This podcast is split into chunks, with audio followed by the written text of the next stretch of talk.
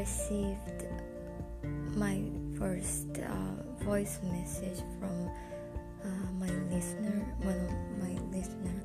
Uh, I assume from his uh, name, he's living in Colombia, and it was so it, it, it was so sweet. I'm so happy, and I put his message on my uh,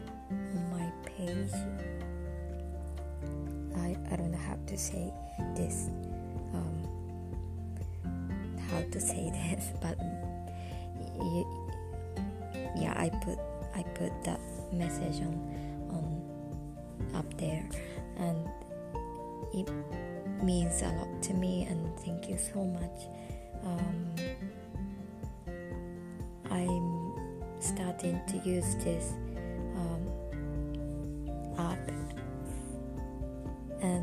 I'm still um, adjusting myself to this function functions um, I'm not getting used to it yet.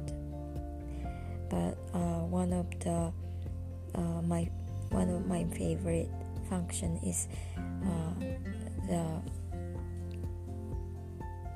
uh, what the which I can see who listening to this to this um,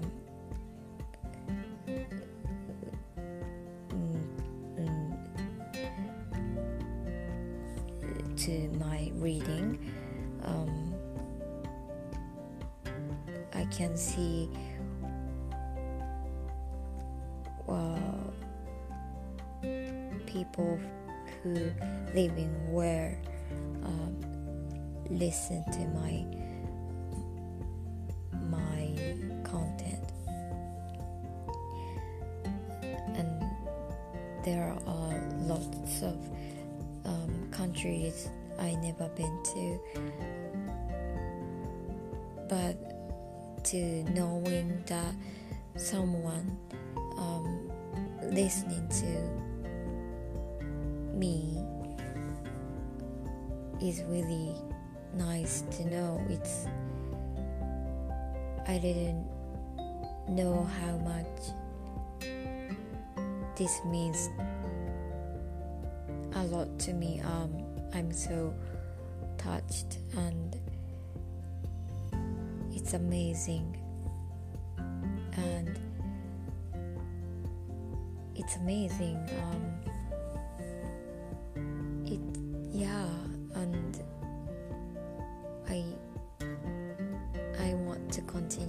much as i can and um so as you know from my name i'm a housewife and raising a kid so i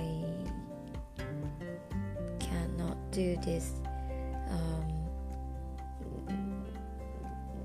as yeah i i uh, it, it I'm, I'm sorry i'm t- stumbling too much but yeah i want to continue and i want to manage my time to do this but um yeah yeah i will i will continue. Um thank you for listening uh, to this and have a nice day